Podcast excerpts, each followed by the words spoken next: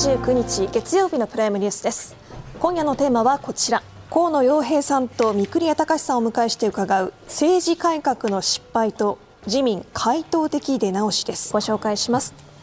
元衆議院議長で元自民党総裁の河野洋平さんです。よろしくお願いします。お世話になります。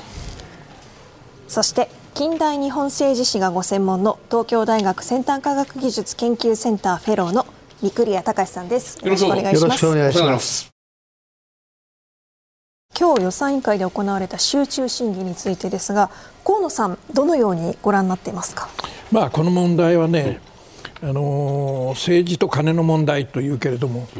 実態は自民党と金の問題なんですよ。なるほど。それを政治と金の問題と言ってこう問題を希釈して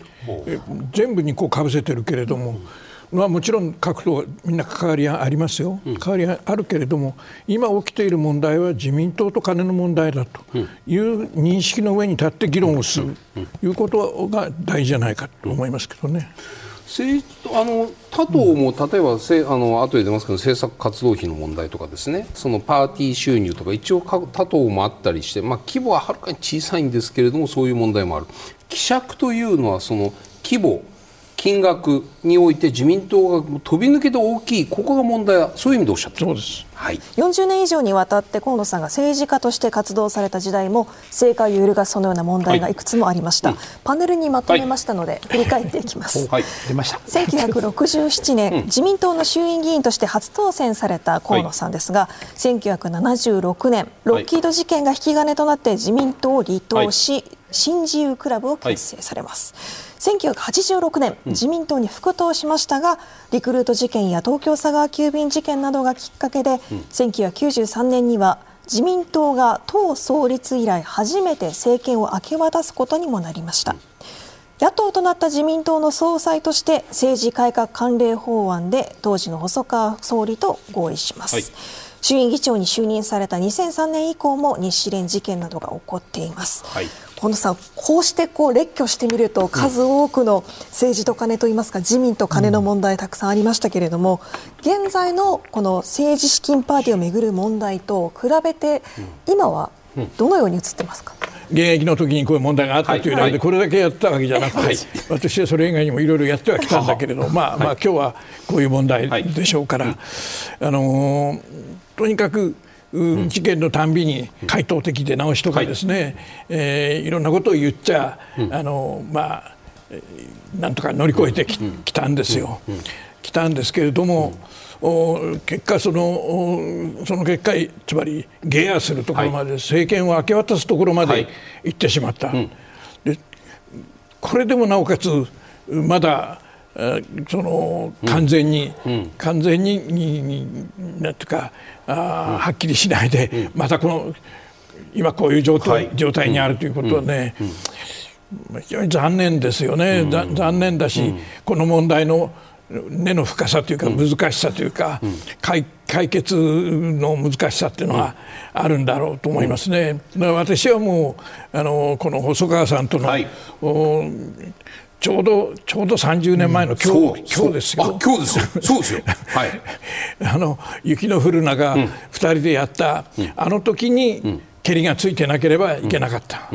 と思ってます。その頃でも例えば佐川急便事件を受けて自民党がゲアをして総裁になられた後の細川さんとのその政治家関連法案の頃のこの自民党ないしはまあ政界のエネルギー、えー、改革に向けてエネルギー、まあ、聞き金と言っても申し上げてもいいかもしれません、リクルートから始まるこの大きなエネルギーこの当時の改革に向いたエネルギーと、うん、今の自民党のその聞き金というか危機感緊張感ご覧になっていてどうですか？同じですか、ね、いやいや、はい、それはだいぶ違うと思います、うん、この頃はねその、この頃はつまりつまり前段の頃は、はい。はい。その頃は党内の議論はね、非常に活発で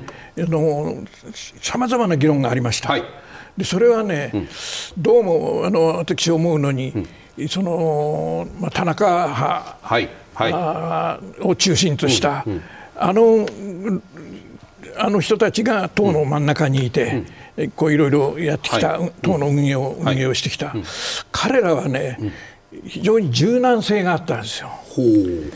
だから、まあ、社会党から言われても社会党の政策を取り入れるだけの、はい、なんていうか懐の深さというか柔軟性がありました。はい。はいから党内でいろんな議論をするとその議論についてね、うん、まあカッとなって怒ったりいろいろしたけれども、でもやっぱりあのそういうあの柔軟性があった。それはその党内に例えば石田白英とかですね、うん伊藤正義とかですね、はい、そういうそのそうそういうことがあっていいんじゃないかって言ってくれるような先輩でかなりその重鎮がそういうことを言ってくれる、そういう状況があったんですね。とはそのこの後半はですね、非常にかたくななように思いますね、党の中枢が、うん、それじゃあ、あれですか、それ、もう言葉なんだろう、微妙かな、田中派と直前で最大最大会派だった安倍派、田中派と安倍派の違いだという意味をおっしゃる、まあ、若干それがあるように僕には思いますね。それはあの主義主張もちょっと違う、ところがありますし、はい、それから、まあ、政治的なキャリアの違いもあるかもしれませんね。三栗屋さん、はい今の河野さんのお話、どうお聞きになりますか、あの申請に伺いましたね、あのねやっぱり田中派、まあ、当時はもう竹下派になってたかな、はい、でだけど田中的なるものだろうというふうに思うんですけれども、あのね、田中的なるものをやっぱり当時は、あのまあえー、そのその中で実は田中派割れるわけですよね、はい、割れたときに、その双方がですね結構、まあ、対立をしながら、まあね、共演をしていったようなところがあって。であの時に僕は覚えてるんだけど河野さんが、うん、その、えー、出てった方つまり小沢さんの方、はいはい、であなた方こそって言われたんですよね、うん、あなた方こそ今日の責任を負うべき人間であって。つまり元はといえばねこういうその金付けの自民党にしちゃったのはあなた方だろうと、それがね、今、いい顔して出てくるのはなんていうことだっていうことをね、言われたので、僕ね、ものすごくね、印象的に覚えてるんですよ。なるほど。で、確かにその連中は出てきちゃって、つまり、今日でいうと安倍派っていつまでたっても割れないじゃないですか。だけどあの場合は、一番強かったその派閥の中から飛び出したのが出て、つまりその中がぐちゃぐちゃになりながら変わっていこうとしてた、この、ね、力がいいか悪いかは別として、全体として政治はもうこのままじゃないなって、ね、いや気持ちをみんなに与えた、つまり歯が割れたわけですよ、歯が割れただけじゃなくてそれが野党と結ぼっちゃうわけでしょ。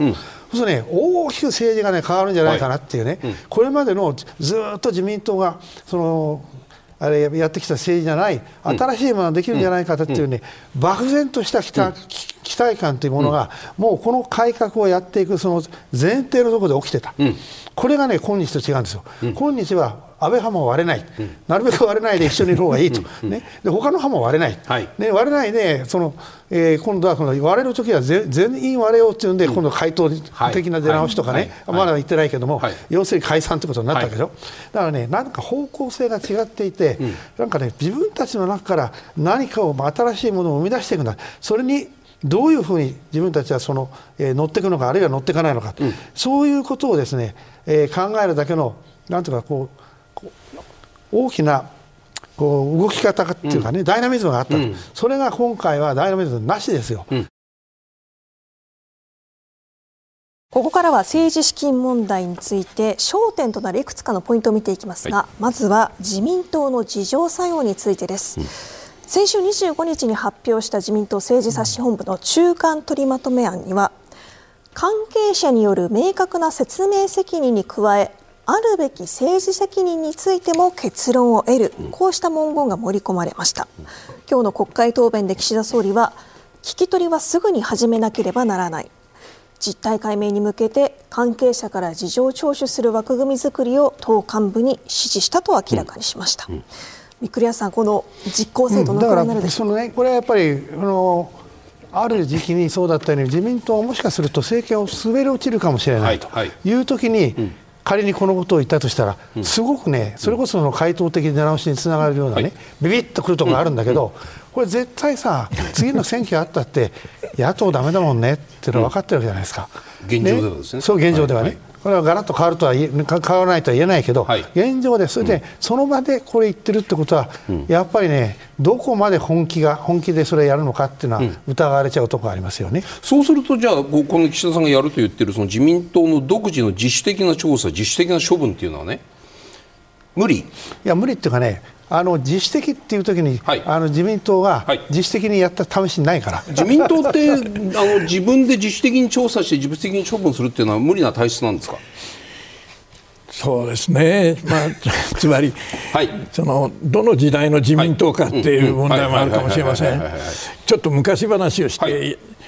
すいませんが、はい、あの僕らの頃はですね、うん、自民党の中には怖い人が何人もいたんですよ。例えばね、伊藤正義っていう人は、2度も3度もあなた総理大臣になってくださいと、みんなで頼んだけど総理大臣やりません。ついに総理やらないわけですよ、後藤田正治っていう人も、総理やってください、やりません、坂田道太っていう人もね、総理をやってもらいたい、議長をやった人間がそんなことできません、とにかく、ね、総理をやってくださいってみんなで頼んでも絶対やらないような人がね、うん、2人も3人もいたんですよ、その頃、うん、今ね、どこ探したって自民党の中にはいませんよ、そんな人が。うん。うん、だからね、そういう人はね、あのつまり説得力がありましたし、なるほど。この人が何か言ったら、やっぱりちょっとみんな旬となったんですよ。そういうね、あの人っていうのが、うん、やっぱりいる時代といない時代じゃやっぱり党の性格が少し違うでしょうね、うん、それはどういうことですか？皆が総理になれるというふうに例えば三角大府中の時代を経て今に至るまででね、その安倍政あの小泉さんの後に1年ごとに3人とか4人とかパカパカパカっと変わるみたいなそういう状態を見るとあの人が総理やれるんだったら俺もやれるっていうみんな思うような時代になってしまった。そういう意味でおっしゃってる、まあ、その逆ですね、はい、つまり、うん、つまり自分はとても総理をやるような、器じゃありません、うん、そういうまだあれがありませんということを、伊藤さんに言われるとですね、うん、それはその伊藤さんを差し置いていや私はできますとは絶対言えないわけですよ。高いハードルが、ね、もうそうです、はい、だからねそういうその政治家のレベルっていうのをこう上げてた人がいるわけですよね。でそれ今どんどんどんどんこうまあ人事みたいな言い方して申し訳ありませんけど、うん、外から見てるとそれがこうずっと下がってきてるような、うん、あれなら誰でもできるんじゃないかっていうようなところまで、うん、こういろんなことが総理大臣ばかりじゃありません、いろ、はい、いろんなことがこう下がってきて。はい。そういうことがねやっぱり気になりますよね、それから、はい、あの当時はね、はい、そういうその高いレベルの人たちが総理総理総裁が、うん、つまり権力を握ったらその権力はできるだけ使わないと、うん、権力を使うことにできるだけその慎重でなきゃならんということをね、はい、もももてか自分に言い聞かせてそういう身を律するところがあったんです。はいはい、宮沢喜一という人は私にも繰り返し権力者は薄氷の上を歩くようなもんだと。うんもう一歩一歩がどのくらい慎重でなきゃならないかということをね、繰り返し言いましたね。ですからね、それはつまりその何に対してかっていうとそれは国民に対してなんですよ、はい、こういう人たちが言ってたのは、はい。うん、別にその自分の派閥の、うん、会長に対して申し訳ないなんていう気持ちじゃないんですよ。うん。うん、そこがね基本的に違うからね、だからあの党のなんていうか自浄作用っていうか、うん、党党がの反省の度合いっていうかね、はいはいはい、そういうものがね、うん、軽いね。三堀さん、今のコンさんの話、いかがですか、はい、そういうこう総理になることを断り続ける人とか、うん、要するに抑制的な権力の行使が重要であるというふうに言う人が今の自民党にいるのか、そういう人たちがいるといないのとで、こういう時の自民党の事情能力変わってくるんじゃないかというお話だと思いました。僕はね、はい、それはそうだと思います。はい、でね、はい、でしかも今、河野さんの言った話を僕流に、あの解釈すると、うん、やっぱりね、昔はそこにやっぱりその党長老というのがいてね、うん、で党長老っていうのはね、これはその派閥の長老じゃないんですよ、今はね、あの党長老じゃなくて派閥の長老なんですよ、ね、派閥のために発言する長老はいるけども、うん、それをね、やっぱり超えて、やっぱり自民党全体、あるいは自民党と野党を含めた政治全体に対して、やっぱり今はこうあるべきだというね、うん、見解を示して、そしてその我が党はだからこういう方向に行くべきだということを、まあ、言った人は、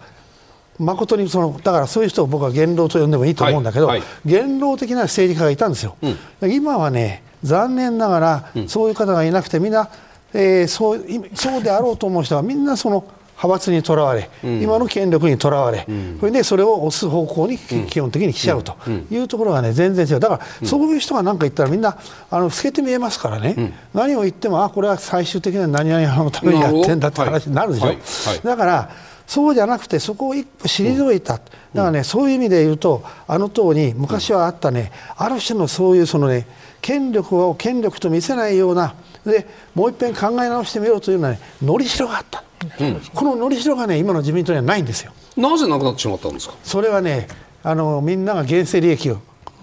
はだからいろんなことを言ってもやっぱり今っていうことでしょ。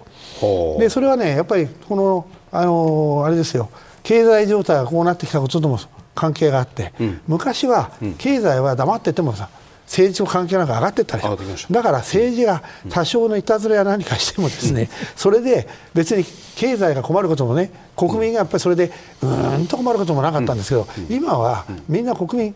困ってますからね、からこれからまた税金取るのかよみたいな話のところに、やっぱり自民党がこんだけね、その税金もとごまかして、でその政治資金と言いながら勝手に使ってるのはね、なんとなくおかしいじゃないかって、これね、もう30年前にはそんな議論は出ませんでした、うん、そういうふうに国民が思っているところに、うん、逆に言うと、えー、もう何回も当選を繰り返しているその長老がそこのところに目がいかない、うん、だからもう残っちゃった派閥の中でどう発言して、それでまたそのそのお仲間でどうやっていくかということを考えているからなんです。そこはね、うん、そうするとこうじゃ例えば長老元老がいない今の自民党においてじゃあ誰がそういうこうガバナンスというか党内の雰囲気作りを担えるのかって担える人は今の自民党には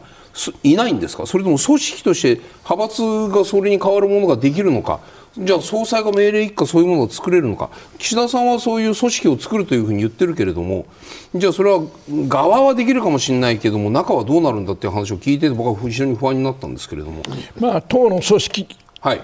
組織図を見れば、はい、昔と全く同じ組織図の上に党がありますよね。はいはい、違うのは、うん、昔の党の組織図は、うん、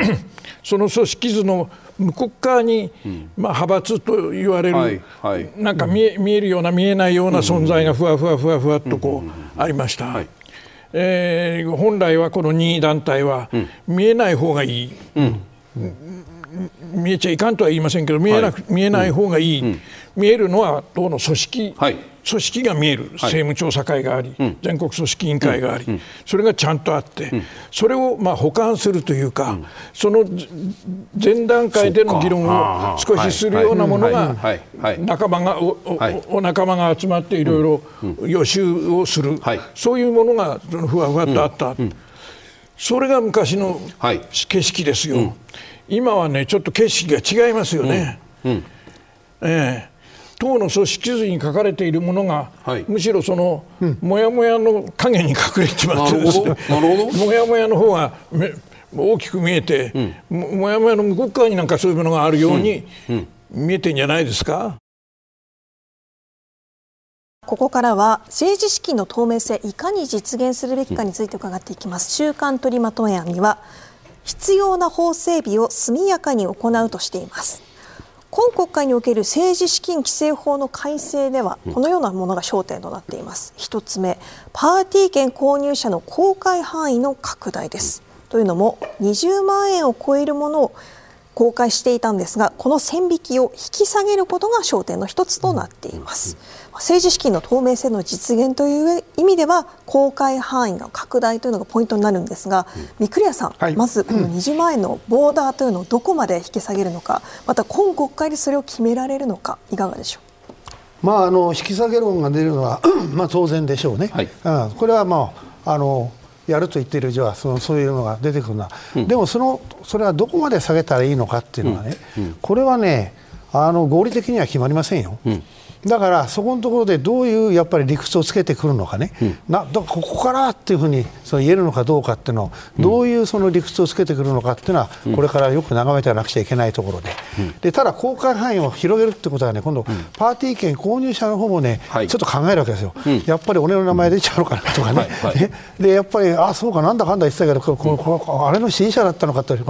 こうみんなに分かっちゃうみたいなね、はいはい、それがそれでもいいと、俺はとにかくあの候補を押すんだというのはこれ本物ですよ、うん、だけど名前を、ね、まだ貸してたような人は、やっぱりやめようかなみたいな、ね、話になって、うん、でそれがいいのか悪いのかってことも含めてね、だからこの議論を投げかけたこと自体は非常に正しくて、ただ今後それがどういうふうになっていくか、特にやっぱりここは野党の攻めどころだから、野党としては、ね、これ頑張って攻めないと、するっと与党にすり抜けられないように頑張らなきゃいけないポイントだと思いますよ。これはでも、まあ、公明党とか20万、5万とか言ってますけれども、それは全面公開にならなくてその間口を狭くしましたというところで一定の成果として評価すべきことなのかどうかここはどうご覧になりますか？そこ難しいところですね、はい。うん、あのねまあ、5万で、名前がね、うん、出るか出ないかってね。これはねあの非常に、えー、それぞれの人の何て言いますかね、えーまあ、金銭感覚が寄ってきちゃう、はい、ところがありますからね、はい。はい、そんなものはもう構わないというか、うん、あるいはやっぱりそれでもっていうところが出てくるのか、これもですからね、うん、ちょっと議論してみないとまだわからない。うん。河野さん、いかがですか、このパーティー券の購入の公開範囲、公開上限、20万だったのが今度5万に下ろすとかですね、その数字を小さくすることによって透明性が増した、この議論。僕の立場から言わせていただければ、はい、私はもう一切禁止すべきものだと。全面禁止ですか、えー、だって公費助成政党の公費助成で300億を超えるお金を税金から政党は取ってるんですよ、はい。はい、その政党の公費助成をという制度を入れるときには、うん。うん、全部やめますから入れますと言ったんじゃないですか。うん。うん、それはねそうでもなかったらね、うん、公費助成なんて制度ができるはずがないですよ。なるほど考えてください。普通の普通の状況の中でね、うん、税金から300億正当にやります、うん、誰が賛成しますか、うん、あれ賛成したのはね、こっちやめるからよと。だからこっちこれやめるからもうスキャンダルは一切なくなるんですよとこれで。企業献金がなくなるんだから、はい、団体献金はなくなるんだから、うん、このスキャンダルが一切なくなる、うん、あそれそこまでいくならっていうのは公費助成政党のによる公費助成ができたもとですよ。でこれ300何十億取ってですよ、はい、こっちもまた取って、何万円まですればいいなんてね、僕の立場から言えばですよ、はい、よく言えたもんだと、うん、冗談じゃないよと、うん、詐欺みたいなもんじゃないかと、これでは、なるほど。いや言い過ぎかも分かりませんが、はい。はい、それはね、だってね、僕の記憶ではですよ、あの自民党の国,、国民政治協会、あれから、私が総裁をやってた1993、4年頃ですよね、その頃、国民政治協会が自民党に出したお金は40億ですよ、うん、40億、はい、そこへ百何十億入ってきたんですよ、すね、今度、公費助成で、はい、つまり何の苦労もなく、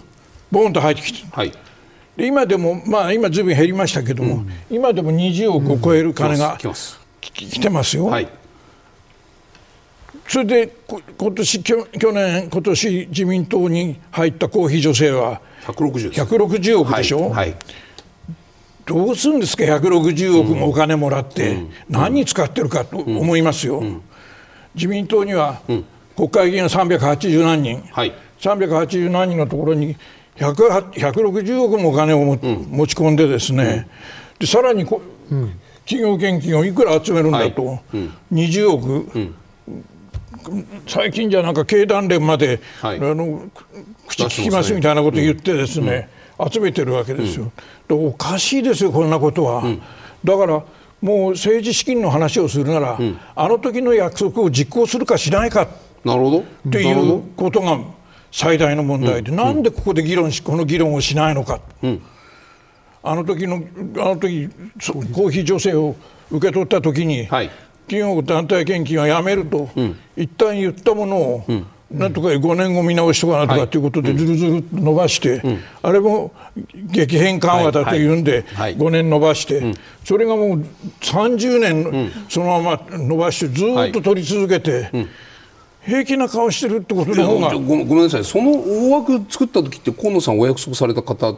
そうですよ。というと河野さん今のお立場からするとあの政党助成金決めたことも後悔している。いやそれは今の状況がこんなことやってるなら、はい、あんな時やるべきじゃなかったと思いますよ、うんうん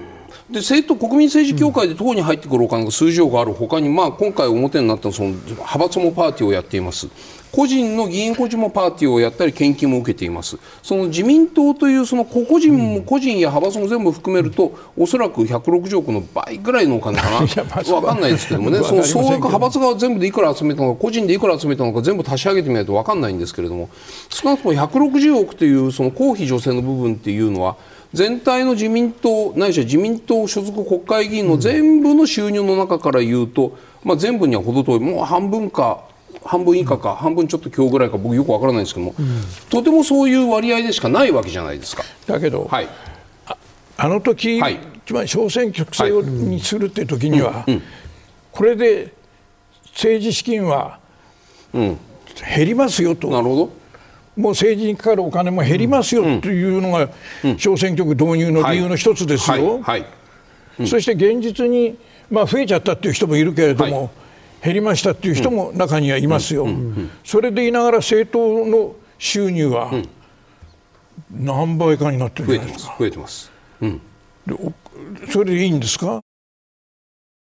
河野さん政策活動費政党から議員に渡されるお金で議員は収支報告書に記載するもらった議員は収支報告書にその使い道相当を記載する必要はないと、まあ、主に党から幹事長にどんとお金が下りて幹事長は受け取りましたという領収書を出して、まあ、二階幹事長は48億円かな。で石破幹事長は17億円。だまあ今の茂木さんは10億円と言われているんですけれども、まあ、それを党に対して領収書を出してそこから先はどこに散ったかというのは全く分からないお金なんですけれどもこれについて岸田総理は今日の国会で政策活動費を含め政治家個人が受領した政治資金は全額支出していない場合は雑所得して確定申告が必要であると。こういう話にまずなっているんですがまずこの上の部分から伺いたい。政策策活動費っていうのはいわばこうなんか渡し切りですよ。使ってその幹事長にドーンと塊を落としたら幹事長がどこに使おうとも構わない。いわばブラックボックスブラックボックスのようなお金なんですけどもこれは、まあ、ある人に言わせるとそういうものも必要なんだよと。この表にできないお金っていうのが政治にあるんですよとこの説明は了承できますか？まああのある部分了承できますね、はい。はい、つまりね、うん、政治ってのは優れて人の人のやることなん、仕事なんですよ。だからね全部が全部、その機械的に区分して機械的に渡したり止めたりできるかっていうと、それはなかなかできないものがあると思うんです。そして今年は今年は必要だったけれども、来年は必要じゃない、去年はいらなかった、そういうこともあるかもしれないから、なかなかその人のなせる技だからね、はい、からあのまたまあ、幹事長か誰か分かりませんけど、うん、その偉い人の性格によって、うん、その非常になんていうかこの細かい人もいるし、はい、かなり、まあ、そこは大雑把な人もいるかもしれないから、だから全部が全部。というわけにはいかないかもしれない、うん、ある程度の幅はあるかもしれません、はい、しかしそれはある程度の幅、程度の問題でね、やっぱり基本的にはルールがあって、少なくとも最低限その渡したら渡しました、ということがちゃんと報告されてしかるべき。例えば党大会の場で、はいはい、党大会の場でちゃんと党は財務報告をする、はい、その財務報告の時に、どこまで細かく報告するかっていうのは、うん、やっぱりみんなで議論して決める必要があるでしょう。うん、そのその どこまで細かくやるかについては、それはそのなんていうかな党運営上の、はいはい、責任者の、はい、人とも意見も、まあ、あるだろうから、はい、それは必ずしも一律でっていうわけにいかないかもしれないけれども、うんうん、そこにその党のその人のカラーが出たりすることもあるかもしれない、という説明しかできないな僕には。なるほど。三栗屋さん先ほどのブロックでお話を伺っていたその政党助成金のお話です、160億自民党に入っている、はい、河野さんはその政党助成金が制度化された時の経緯も踏まえてそれがやって160億をもらっているにもかかわらずそれプラス企業団体献金おかしいじゃないか。このお話はどう感じになりますか？あの河野さんの、はい。えー、説明といいますかそれはあの歴史的には正しいと思うんですよね。歴史的には、うん、つまりね、はい、みんなね歴史忘れちゃったわけ、うん。うん、だからあの5年後見直しとかなんとか言った時にはもうなんか見直さないで、はい、そのままね。でしかもあれ与党だけじゃなくて野党ももらえますからね、はい、ここがポイントなんですよ、うん、だからみんなもらっちゃうと、うん、その分はもうまあまあまあまあってことになって。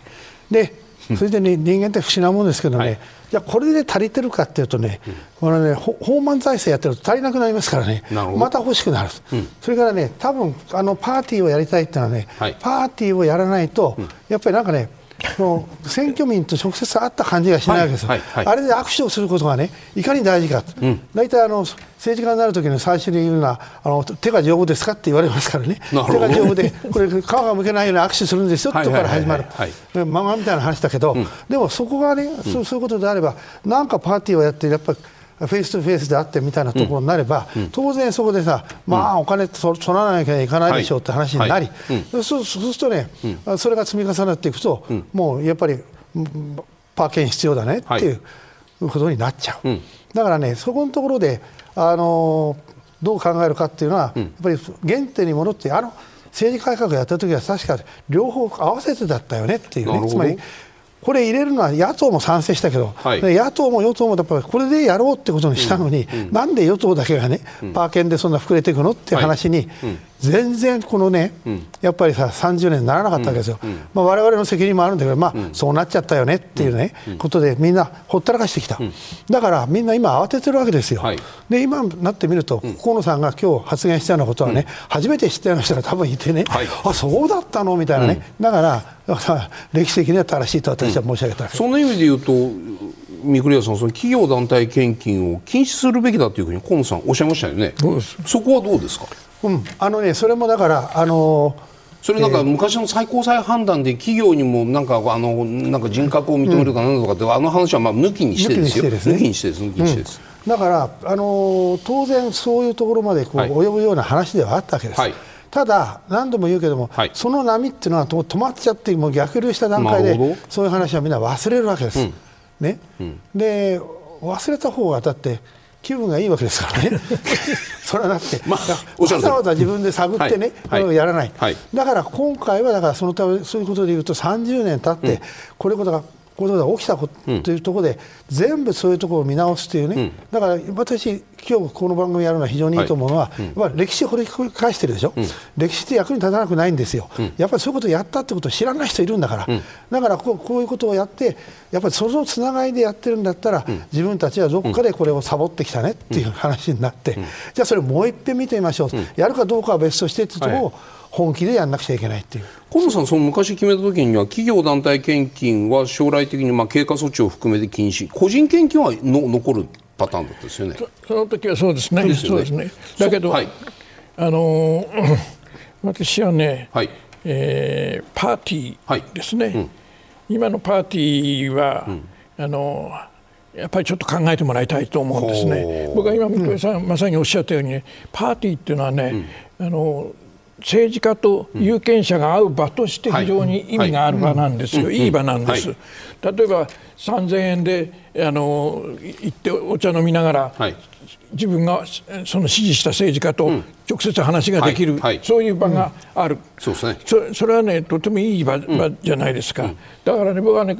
このことでそのパーティーまで全部禁止なんていうのはね、少し乱暴じゃないかと。だからただし、そのパーティーがその会って話をすることが目的じゃなくて、うん、金を集めることが目的だというふうになってる。今のやり方は、やっぱり、あの問題だと思うんです。ですからね、はい、あのまあ、繰り返し言いますけれども、はい、やっぱり人がやる仕事だから、うん、なかなか一律で決められないけれども、だけどまあまあなんていうか常識っていうか、うん、ほどほどっていうかね、うん。うん、そういうものがあるんですよ、だからあの特に政治の指導的立場にお立ちになる方々は、はい、そこのところはね、やっぱりよく考えないと、つまり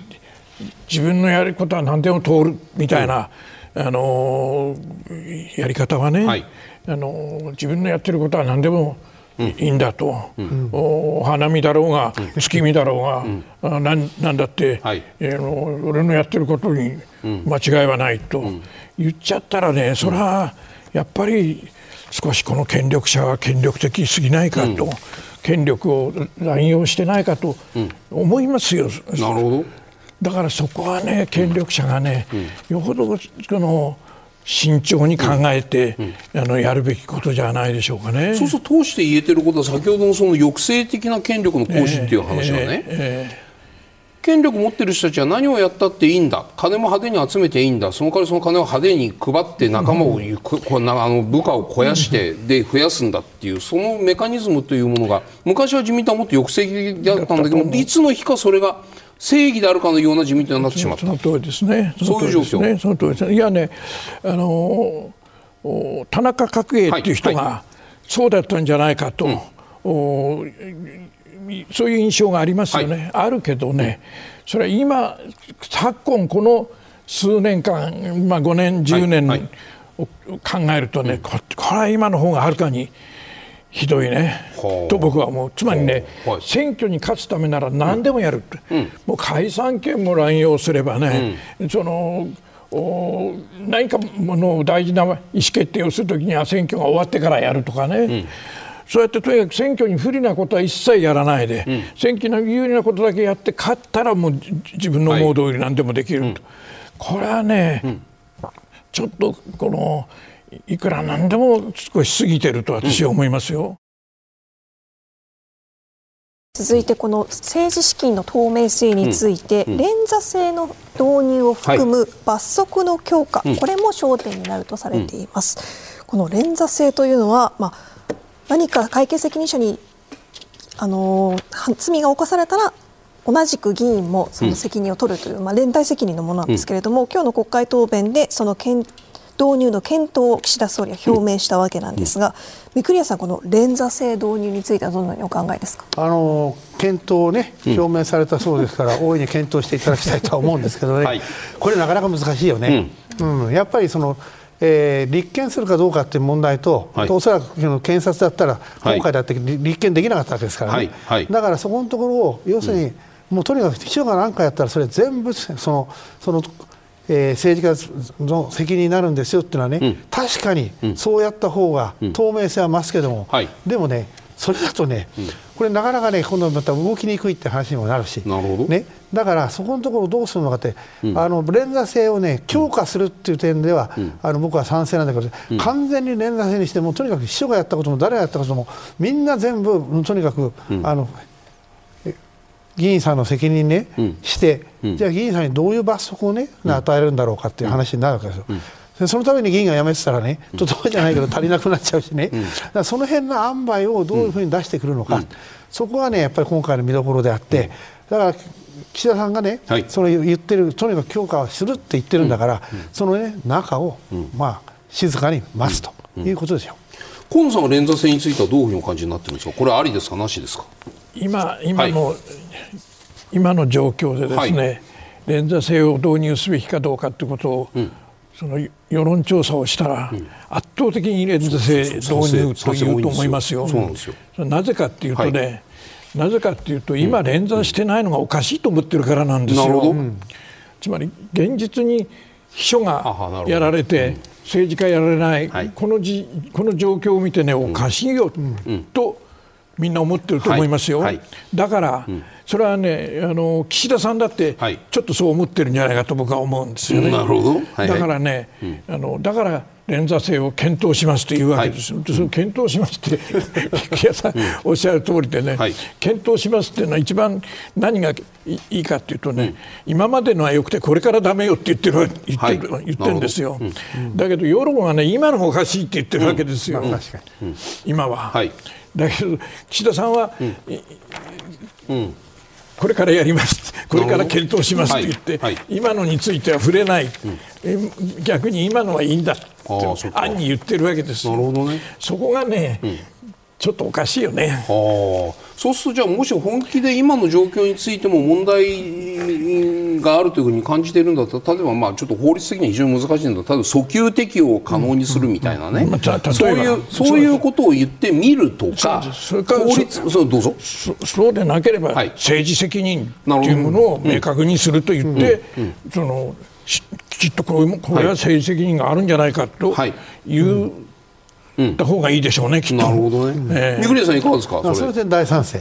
あやっぱりそそ今やる検討しているって岸田さんっていうのはななんて言ったの現状の損切りみたいなね現状ここから、うん、これからできた後はだめだけど今までの分はなしねっていうふうに聞こえますか？聞こえますよ。だってそれ無理でしょう。今までの分やるっていうのはね。はいはい、だからただそれでもね、はいうん、一歩進めるんだったら彼の意見,、はい、意見を聞いてみたいと、はい、そう思います。なるほど。そういう形でいうと自民党のその刷新本部中間取りまとめにおいてこういう文言がここで出て入ってるんですけれども、はい、会計責任者が逮捕・起訴等の事態になった場合議員も事案の内容に応じて事案の内容に応じて処分できる党則改正を行うというところまでは中間取りまとめに書かれています、うん、これは100%自動的に連鎖してドンとアウトということではなくて事案の内容に応じて処分できる党則改正を行うこのなんかグレーゾーンというか、まあ、中間点をややっている中でこれをベースに岸田さん検討しになっているわけだと思うんですけれども、うん、でしょうね。いかがですか？この言いぶりどう評価されますか？これ？はい。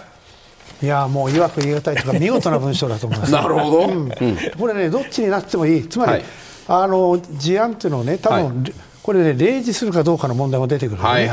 でそれに入るか入らないかね、はい。はい、だからこれ事案っていうのを大きく取れば、うん、およそみんな低くくるって話になるし、はい、そうじゃなくて、うん、やっぱりねその細かく検討してとか言い出すとね、うん、やっぱり入らないよねと、点数主義にするとね、うん、5点までだったらあれだけど、やっぱりどう考えても4点ですみたいになって、それでパスってことになる可能性だってあるわけですから、だからこのね見事こういう 今日の処理の仕方なるほど、彼いいところに落としてる感じがするわけですね。はい、一番、はい、一番のポイントは、はい、ここだけ急に盗則が出てきたんですよ。なるほど。そう盗則はいはいはいはいはい。だって法律の話してんじゃないんですかこれ。なるほどなるほど。なるほど。そこはあれですか？じゃあその自民自民党としての本気度がこういうところにこうなんかこう出て出ていない？僕には理解できません。ああ。一方じゃここまででもかこうこういうふうに言いながらもこうなんて言ったんですか党則改正をどの程度するかないしは、まあ、法律改正のところまでいかないところっていうのは世論を見ながら出し入れしようとしているように見えるじゃ見える僕には見えます。その世論の今後の動向も見ながら、まあ、検察の捜査一応これで終わったという前提に立った場合ですよ。あとは世論の動きとか検察審査会の動きとか検察審査会と連動した世論の動きなんかを見ながらいろいろ出し入れする余地を残しているように見えるんですけれども、やっぱり自民党ってそういう知恵が。い。や、はい、まあ知恵かどうか分かりませんけど、はい、今までのご発言を聞いているとですね、うん、今その司法がいろいろやってますから、言えませんと,、と言って、はい、でつまりあれはバレたら言うけどバレなきゃ言わないって言ってるんですよね。はい、だからバレた部分だけはまあ言うけど、うん、バレてない部分は言わない。うんうんそれはやっぱりあれですか、その党の河野さん党の危機管理的な感じから言うとねこう後出し小出しってよく岸田政権に対して僕ら言うこともあるんですけれども、うん、こうこうバレたらやるけれどもバレなければ言わないみたいなところっていうのはでも有権者見えますよね。見えると思いますね。そこの部分にだからイライラしてんですよみんな。ここから自民党の派閥今後どうなっていくのか伺っていくんですが、はい、1988年、うん、リクルート事件があった年です、はい、この時に自民党は翌年に国民の政治不信が極度に高まったことを受けて、うん、政治改革大綱をまとめました、うん、その中には派閥解消を決意。このような文言が盛り込まれました、はい、そして93年に自民党を下野した翌年94年自民党の改革本部が派閥解消を答申し各派が事務所閉鎖一旦派閥を解消するに至ったんですが、まあ、現在ご覧の通り政策集団としていわゆる派閥が復活しているわけなんですが、うん、この河野さん当時のこの1989年、派閥解消を決意したこの時の様子と現在の派閥を解消しようとする動きこの取り組みの仕方というのに何か違いはありますか、うんね、派閥解消っていうのはね、はい、難しい話なんですよね。ほうほう。つまり三栗先生がご専門だけど、うん、これはかって三木武夫先生の三木東進の頃からですね。そうですね。はい、池田大学のね。えー、その頃から派閥問題というのはずっと議論が続いているわけです。はい、で何回も派閥解消論というのが出てきて、はい、つまり派閥で総裁選を戦って、当選すると必ずその新総裁は派閥を解消しろって言うんですよ。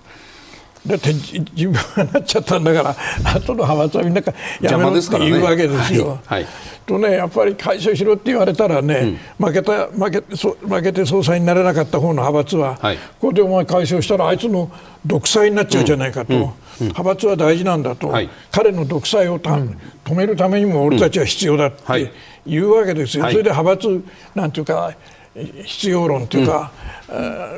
派閥があってもいいじゃないかっていう話になるわけです。そしてしばらく経つとまたまた派閥解消論というのが出てきて、うん、つまり次の人が総裁になるとまた彼も派閥解消って言うんですよ、はい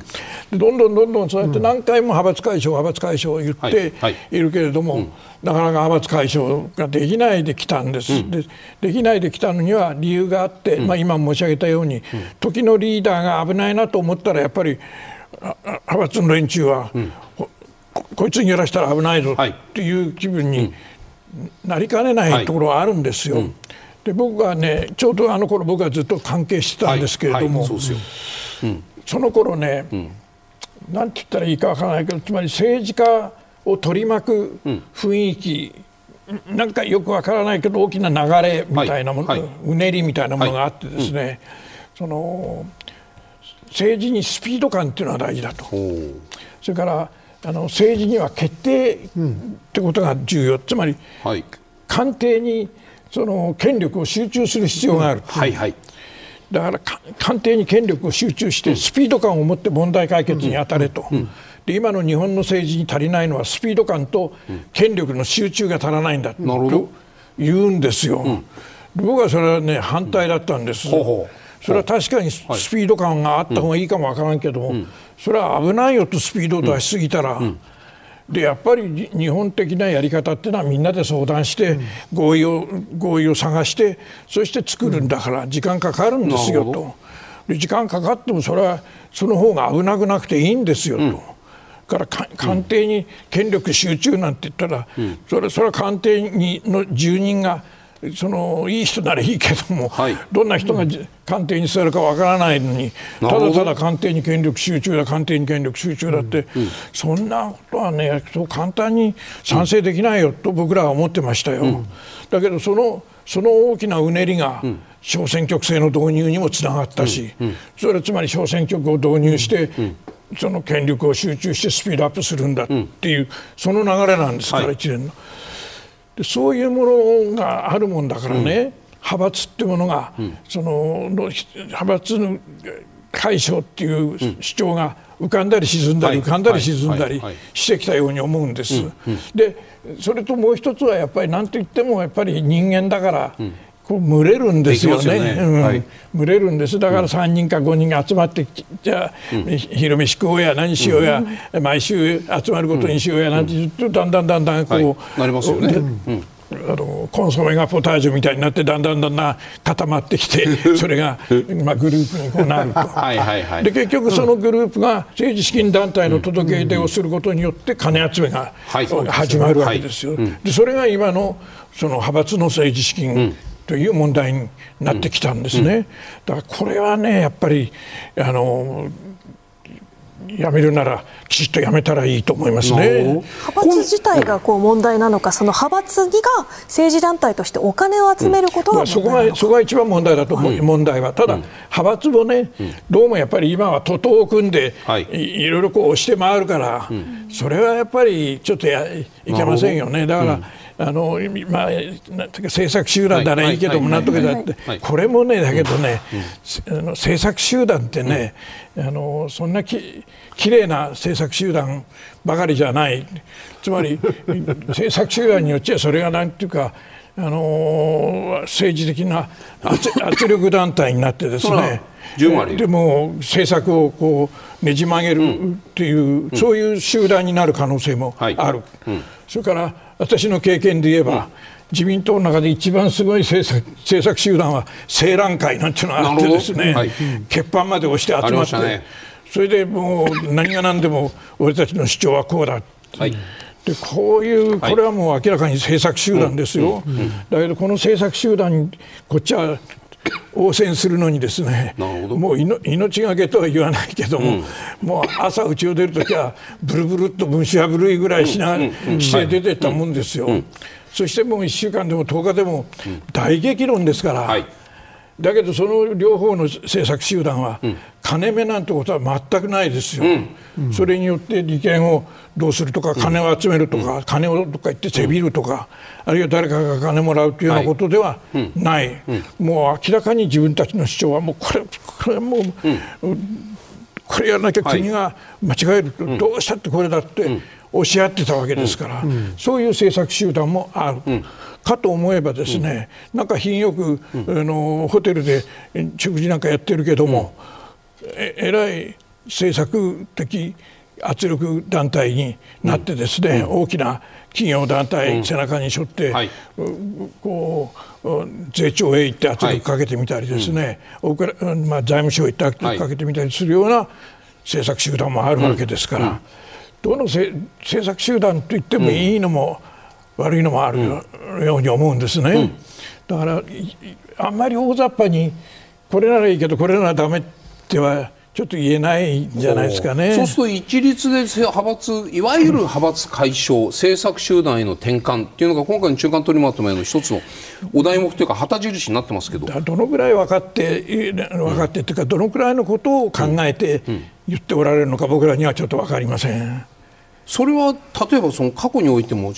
解消して河野さんの時もそうですよね。解消して事務所閉鎖したけれども、はい、また、まあ、はい、選挙だったり総裁選だったりだんだんいろんなことがあるうちにまた戻ってくる。その後ゲアした時、うん、2009年の時にも1回派閥解消という話になったんだけどその後また戻ってくる。そういう意味で言うとこう派閥解消っていうのは自民党のその世論に対する一つのその、うん、なんていうの？うん上等手段というかね、まあ、アリバイ作りというかね。あそこまでおっしゃっていただいてありがとうございます。三國さんどうですか？そういうふうに見た方がいいんですか？もう歴史的に言うとその通りなんですよ、はいうん、だってそうじゃなかったら毎回毎回さその派閥がまたいつの間にか、うん蘇ってるってことはないでしょう。でね事務所まで閉鎖したんですよ、うん、それそれをねまたこっそりと開けたわけですよ、ね、また、まあまままたやりますからみたいなね、だからねそれで要するに世論の方も一回転して、うん。はい、でなんとなくもう前のことは忘れて。で反省してるかどうか分かんないけど、うん、それで始めると。で始めてみれば、うん、やっぱり派閥っていうのに、うん、やっぱりずっと鳴らされてきた議員たちは、はい、やっぱりそれ居心地がいいから、まあ、どっかにいてっていうのは、ね、非常に大事なわけです、情報入ってくるし、それからまあ人事の時には多少自分の親も押してくれるかもしれないし、でましてやお金入ってくるということになればね、これはもう、ね、そのままでそのいいんですけれども、ただあのなんていうのかな。あの昔、それこそその昭和の頃はね、はい、大体派閥のボスっていうのはその次の総裁を狙う人がみんなボスになってるんです。ね、はい、ところが今はそうじゃないでしょ、うん、派閥のボスを辞めても派閥なんでままにいたり、そうでない人がなっていたりというね、うん、だから派閥自体がね実はねその誰をそのシャッポに掲げるかという点では多様化してるわけ、うん、だからこの多様化しちゃうと余計解散しにくいでしょ、うん、どっかに入ってるのはみんな普通になっちゃうから、まあそうですね、ですから移動もしないと、はい、昔の派閥は、結構移動ありました、うん、それからまあ一つの派閥に2人がいるとかね、はい、2人までいわゆるあれは隠れ何派だとか言われてる人もいたというぐらい、それがいいか悪いか別にしてですよ、はい。はい、だから派閥がね、こんなにだからその本当に色分けされて、うん、でやっぱりその派閥によって動いてるんだというふうにね、うん、なってきたのはやっぱりこの30年なんですよ。でそう考えるとですよ、その解消してもどうせできちゃう、うん、これはもう自民党に限らずどこの人間集団必ず群れができると派閥ができるという前提にもし立ったら立った場合にはどうせ戻戻っちゃうんだからまた復活しちゃうんだから解消しても意味がないという論に立つのか。一回ガッチャンやればシャッフルされてそれまでのそのさまざまなついた手垢や何やら弊害みたいなものを一回削り取られるから、うん、新しい派閥というものができるまでの間できるまでのプロセスというものをみんなで一回共有できる部分っていうのが新しい政治文化に向けてプラスじゃないかっていうこうどうせどうせ戻るんだけど一回こうリセットした方がいいよねってこの理屈はありですか？なしですか？僕はねありだと思います。で現実に、はい、今あのいろんな派閥が解散をした、はい、解散した派閥はいいんですけど、うん、しないところでどんどん抜けてるでしょ、はいはい、若い人と。は。うんうん。ね、で、あれは次の行動へのやっぱりさあの動き方なんですよ。茂木さんは今日派閥解消を表明しました、まあ、そうです。だってそうしないとだってどんどん麻生さんもその一般論としての派閥の解消にも言及してる、もうだから、うん、とことん我々は最後まで残るという派閥が今なくなってきてるんですけれどもこれはさっきの、はい、それで初めてこれまでのその派閥のこういうヒエラルキーが崩れていくとしたら、これは意味があるんです、つまり若い人がそこで、やっぱりこの指止まれで次ね、あの新しくやっていくっていうふうなね、ことになれば、つまり今までのコロナ禍でいて、それでその、えー、党長老と言いながら派閥長老だった人たちは、もう消えていくという世の中になって、でガラッと変わっていく、でその時の要するに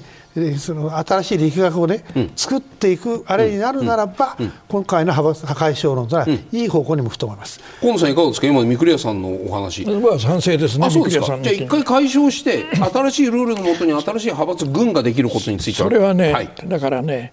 その岸田さん、はい、総裁の決なんていうか決心っていうか、うん、決断っていうか、彼が本気で、本気でここで全部その更地にして新しいものを建てるんだという、本当に決断して、それに徹してやるかどうかですよ。それは中途半端に格好だけでいいよって言ってたら、そんなにはならない。なるほどだけど本当にここで全部更地にして新しい党を作るんだという決断決心を彼がすればねそれはみんなあの本気だなとうん、大丈夫だなと思えば、うん、僕はやるんじゃないかと思いますさんね、まあ、そうするとその派閥に関して今問題になっているのは要するにお金と人事を今までのいわゆる派閥から取り去ろう取り取り上げようという話。これはそれは可能ですか？それは簡単なことなんで。簡単？だから派閥のお金は政治資金団体で、をやめなさいと。言ってこれをやめさせれば、はい、派閥の金の問題はある程度型がつくんですよ。はい。はい、でこれやらずに金を動かしようがないわけそれはダメです。できません。から、はい、あの人の人事の問題は、はい。うん、これはもう総裁の決心で俺はそれは取らないと言えばそれで終わりですよ、うんそれやる気になればじゃあこれは十分できる。それは総裁がやる気ならできます結果的に派閥がなくなることによって党内民主主義がダメージを受けるという昔の話でも今でもそれをおっしゃる方いらっしゃいます。そこの心配は河野さんはそれはあります。ある。ある。けど、うん、だからそこは総裁が本当に決心をして、はい、その立て直しの責任を負うとい。うことをやらなきゃだめです。ここからは自民党政治今後の行方について伺います、うん、自民党の中に新しい動きが出てきています、うん。福田達夫元総務会長反省の上に新しいガバナンスの形を作っていくことが大事だとこのように発言されているんですが、うん、三倉さんこの若手議員から新しいガバナンスを作っていくんだって動きが出てきました、福田さんもね、はい、あのまあ、よく言われたなと思うんですよ、うん、だって彼は黙って待ってればもう安倍派をそのままね引き継ぐクラウンプリンスだったで、はいはい、それはわざわざねこれ言うってことはさ、うん、いやそういうような形でそのえー、今までのように、うん、その、えー、待ってればっていう感じじゃないよってことを彼は初めて示したわけでしょ、うんはい、でこれ大事なんでつまり彼は新しいことをやろうとしてるわけ。だからそれは今の派閥つまり今の安倍派を出ることかもしれないし、はい、あるいは何人かを連れてくることであるかもしれないし、いずれにせよね、今までのその派閥の構造からなんかね変えようと思っていることは事実ですよね。だからそれがうまくいくんだったらで、彼がそれでうまくいくっていうふうに他でもそう考える人が出るとね、若い人の中から、あもう出て、もういっぺんこの今のある派閥である構造を変えてみようと、俺が新しい派閥を作ってみようというね、そういう動きになった時に初めて自民党は自民党らしく、ね、動き始めるんです、うん、もう僕が一番好きな自民党はそうやってうごめいている自民党ですもん、なんかね、官僚制と同じようになってね、はいはい、それでなんか事務局長になったとかね、はい、なんとか言ってる、そういうね、えー、ではね、これもう、だって動きようがないですもん。うん。前の人のした通りやったらそれで失点ね、がなければそれでいい、はい、政治家は失点があってこその政治家ですから大いに失点をやって、それでね派閥を大きくしていけばいいわけですよ。派閥だから派閥はね、うん、そういう点で言えばね、必要悪ではあるわけです。ね、うん、お金の問題はなんか、はい、そういうところでよくないことやってるけど、はい。はい、でもね、それをうまく生かしていく必要悪、これね、実は30年前の時はね、そういうことを言ったね人人たち結構いるんですよ。必要悪だと。だから悪なんだけど、うん、でもこれは必要なんだよって言った、うん、今回必要悪って言ってる人は一人もいませんからね、やっぱり、ね、変わったんですよ、派閥の見方が。なるほどね。河野さんね。一方でもこの今の三倉さんのお話、まあ、福田さんのお話なんかもこう踏まえると当選回数が少ない議員からしてみれば今そういうチャンスかもしれないと思う人もいるかもしれないけど当選5回、6回、7回とかっていうと、まあ、閣僚経験初めてやりましたないしはあと2回当選すれば党4役が回ってくるかもしれないといういわばどこか当選4回とか5回あたりにその確実にそこに線があってそれより上の皆さんはもう派閥政治にぐっぽりこれまで来た以上派閥に人生もお金もかけてきたわけですから。これでここの今の状態が崩壊したら自分のこれからの政治人生どうなんだ？いきなり福田さんがなんか派閥の領袖になってね総裁選出てパンと勝っちゃった人と俺ら一体どうなるんだって普通思いますよね。その党内におけるその当選回数が多い人の主給的な感覚感覚と当選回数が低い人たちまだ派閥にこの人生もお金もかけかけ込んかか全部つぎつぎ込んでいない人たちのこの感覚のギャップ、これ自民党にとってプラスですか？それとも派閥か自民党が大きくあの動揺するいややっぱりそういういろんな考えの人がいた方がいいですよね、はい、いた方がいいですよ。だけどね、はい。もうそんなこと考えてるより自民党が政権党として、はい、生き続けるかどうかっていう心配もしなきゃいけないんじゃないかと思いますね。もう今まではね、もう自民党ってのは本当に長期安定政権で、はい、その中でどう生きるか、うん、その中でどうやるかによって総理大臣にな,、なれたりっていうことがあったんですよ。はい。はい、だけど今はね、もうそそんなことだけじゃとても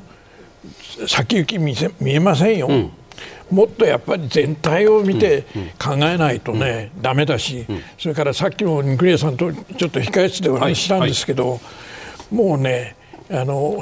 何回も言いますけど、はい、30年前に細川さんとやった、はい、ここの、はい、この時から30年経つんだけど、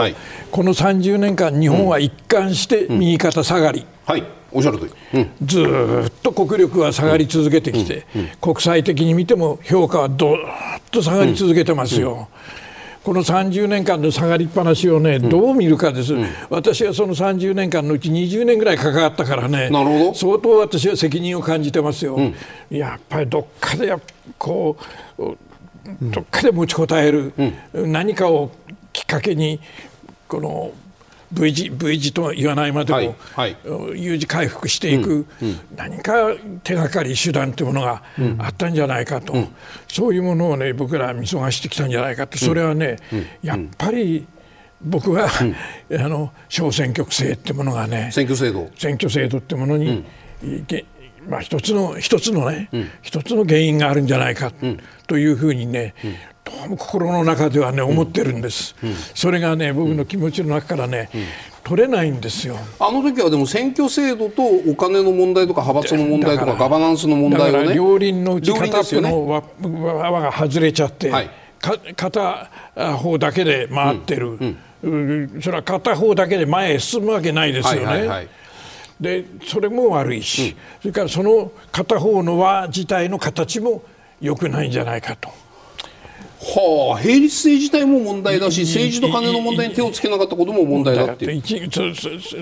金の問題も手をつけなかったことも大問題、はい。うん、だけど仮にこれにつけていればまだよかったんだけど、はいうん、これがないないとこっちの欠点というものはものすごく出てきてる、うん、それでも一度に今岸田さんにそれ両方やれっていうのは無理ですよできませんよ何から手をつけたらいいんですかだからそこですよ、はいやっぱりまずいやそれは何より先に政治が信用信頼を取り戻さなきゃ何もできませんから、まず政治が信頼を取り戻すことですね。そしてそれによってこの車の両輪の片っぽをとにかく直して、